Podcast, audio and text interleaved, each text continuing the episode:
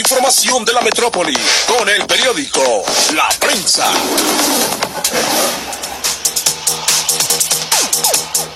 Son las 12 horas con 36 minutos de este 30 de marzo del 2020.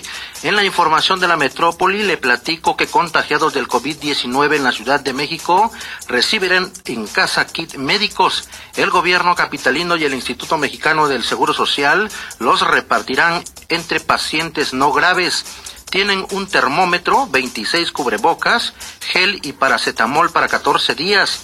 Contienen además un instructivo sobre cuidados del enfermo y medidas preventivas para la familia.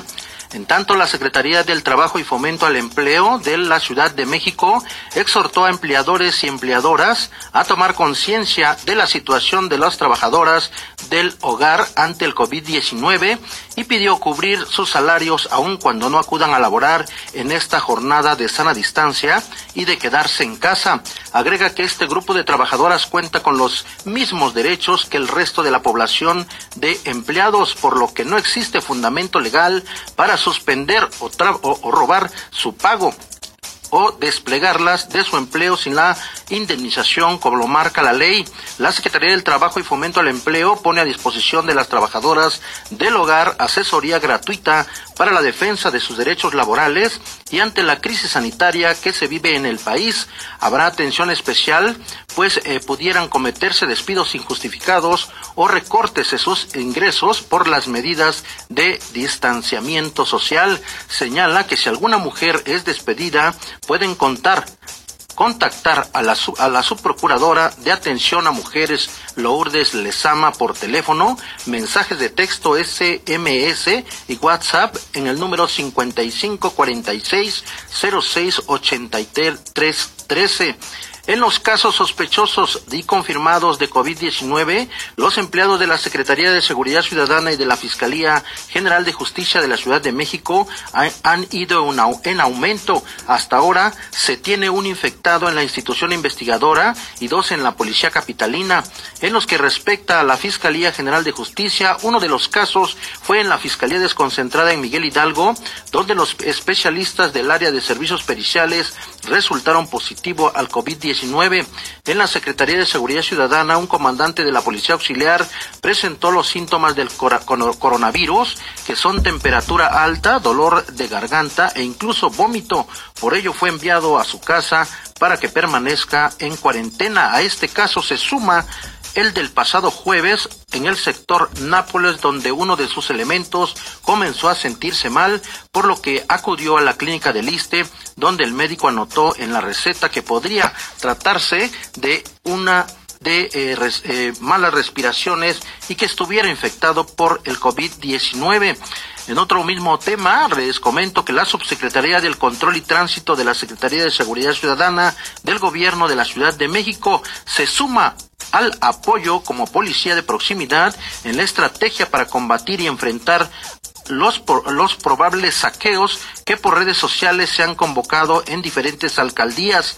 A partir de ayer recorren las calles y supervisan tiendas de autoservicio y plazas comerciales 120 policías más que se suman a los 6.000 que iniciaron el operativo la semana pasada.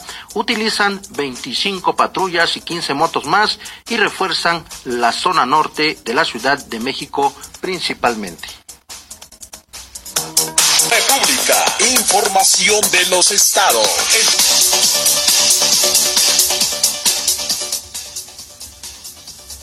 Gracias por continuar con nosotros aquí en su noticiero, así lo dice Lamón.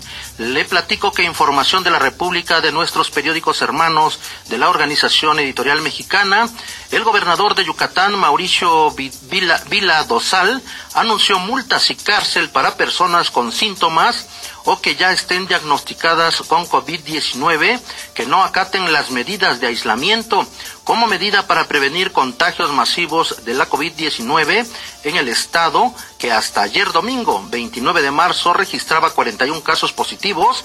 El mandatario estatal a través de sus redes sociales advirtió que la persona que presente los síntomas o haya sido diagnosticada con el coronavirus y no acate las medidas de aislamiento para evitar el contagio, se le impondrá un castigo de hasta tres años de cárcel y una multa de hasta 86 mil 800 pesos. El mandatario estatal aseguró que como autoridad no se permitirá que la salud de la población de Yucatán se ponga en riesgo. Por ello se implementaron esas medidas previstas en el Código Penal y la Ley de Salud de Yucatán. En Culiacán ayer murió otra persona por COVID-19. El paciente del Hospital Civil de, de 42 años con coronavirus es el tercer caso de defunción en el estado por COVID-19. La Secretaría de Salud del estado indicó que el hombre, al igual que los dos primeros, padecían enfermedades crónicas y todos fallecieron en hospitales públicos. En Sinaloa hay 19 activos con cinco nuevos pacientes, cuatro en la capital sinaloense, de los cuales tres se encuentran en, hospital y uno en su domicilio. El otro es en Guamúchil, internado en un nosocomio para ser trasladado a Culiacán. En Tamaulipas le comento que Hugo Alejandro N. alias El Porras o El Pimpón, considerado como jefe de sicarios de la llamada Tropa del Infierno del Cártel del Noreste, fue abatido en Nuevo Laredo, Tamaulipas era objetivo prioritario para la justicia de Tamaulipas y Estados Unidos. Su muerte ocurrió durante un enfrentamiento a balazos entre policías estatales y el grupo armado la, en la colonia Infonavit Fundadores. Durante la refriega también un policía murió y dos más resultaron heridos. Además, gente del Porras o el Ping-Pong incendiaron una patrulla y una camioneta. Durante la acción policíaca y tiroteo fue rescatado un hombre a quien presuntamente estaba secuestrado y se aseguró un vehículo, armamento y equipo táctico. En Querétaro, David eh, L., conocido como el Cabo 20, considerado como líder del sicario del cártel de los hermanos Arellano Félix, fue detenido por las fuerzas federales tras catear su domicilio ubicado en la colonia Rancho Menchaca, en Querétaro. A la hora de su aprehensión se le aseguró un arma de fuego y droga. El operativo se llevó a cabo en la colonia Rancho Menchaca, Querétaro, Querétaro, donde además de detener al cabo 20 se le aseguró un arma de fuego, droga, tres teléfonos celulares y una computadora. A David L., el cabo 20, se le señala de los delitos de delincuencia organizada con la finalidad de cometer delitos de tráfico de armas de fuego y acopio de armas de fuego lo más importante. Buenas tardes, Federico. Buenas tardes, amigos radioescuchas. Así es, ya estamos listos desde la cabina azul de los estudios Tepeyac, ubicada en Paseo de la Reforma y Avenida Hidalgo, en el centro de la Ciudad de México, para darles a conocer toda la información más relevante que ha surgido en las últimas horas. Le platico que el director general de promoción de la salud del gobierno federal, Ricardo Cortés Alcalá, dijo que suman 20 las personas que han fallecido por contagio del COVID-19. Además explicó que 993 fueron confirmadas por el coronavirus, esto es 145 casos más que el sábado y que la Ciudad de México y el Estado de México se ubican a la cabeza de entidades con el mayor número de casos. Dijo que la aplicación de la fuerza pública para que las personas se queden en, casa, en su casa es una decisión de que en todas las mañanas se presentan a dar conferencia de prensa sobre el caso y que tienen la facultad para tomar este tipo de decisiones.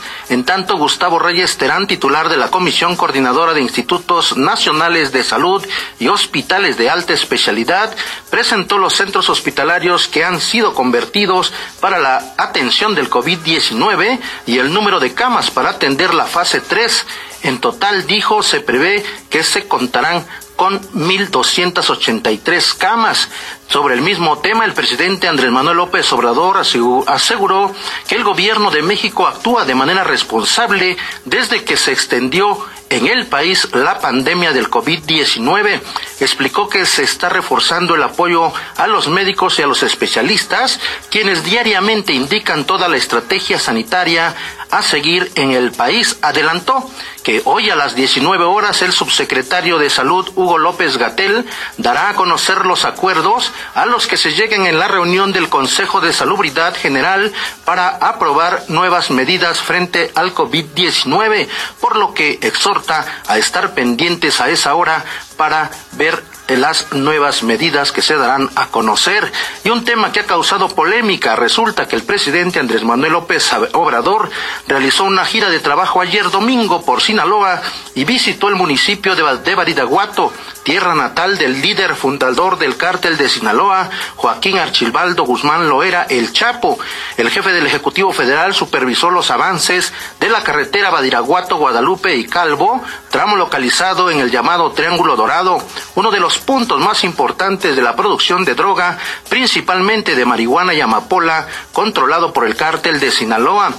Ese eso no fue todo. Resulta que el presidente López Obrador caminó hasta donde estaba una camioneta blanca, doble cabina, todoterreno, donde saludó de mano a la señora María Consuelo Loera Pérez, mamá del Chapo Guzmán, y a quien le dijo, no te bajes, ya recibí tu carta. Lo curioso es que el presidente López Obrador estuvo por allá en Baridaguato, Sinaloa, el mismo día del cumpleaños de Ovidio Guzmán López el ratón, otro de los hijos del Chapo, pues resulta que ayer 29 de marzo Ovidio cumplió 30 años de edad. Recordar que Ovidio fue liberado por órdenes del presidente López Obrador bajo el argumento de que lo tuvo que hacer para salvar vidas. Esta mañana el presidente López Obrador dijo que la mamá del Chapo es una adulta mayor y merece respeto. Confirmó que solicitará se hagan las gestiones para que la madre de Joaquín, el Chapo Guzmán, pueda viajar a Estados Unidos y visitar a su hijo en la prisión. Y hasta aquí esta información de la, lo más importante en la República. Vamos a cierre este espacio informativo con el colega Noel Alvarado aquí en ABC Radio 760. Noel, colega, adelante, por favor. Gracias, Federico. Comentarle a los amigos rodescuchas que la diputada federal del Partido de la Revolución Democrática, Mónica Bautista, dijo que el presidente de la República deberá ser el primero en cumplir con los protocolos de cuidado y sana distancia planteados por su administración. Con esto, con esto cerramos este noticiero. Federico, buenas tardes. Buenas tardes, amigos rodescuchas.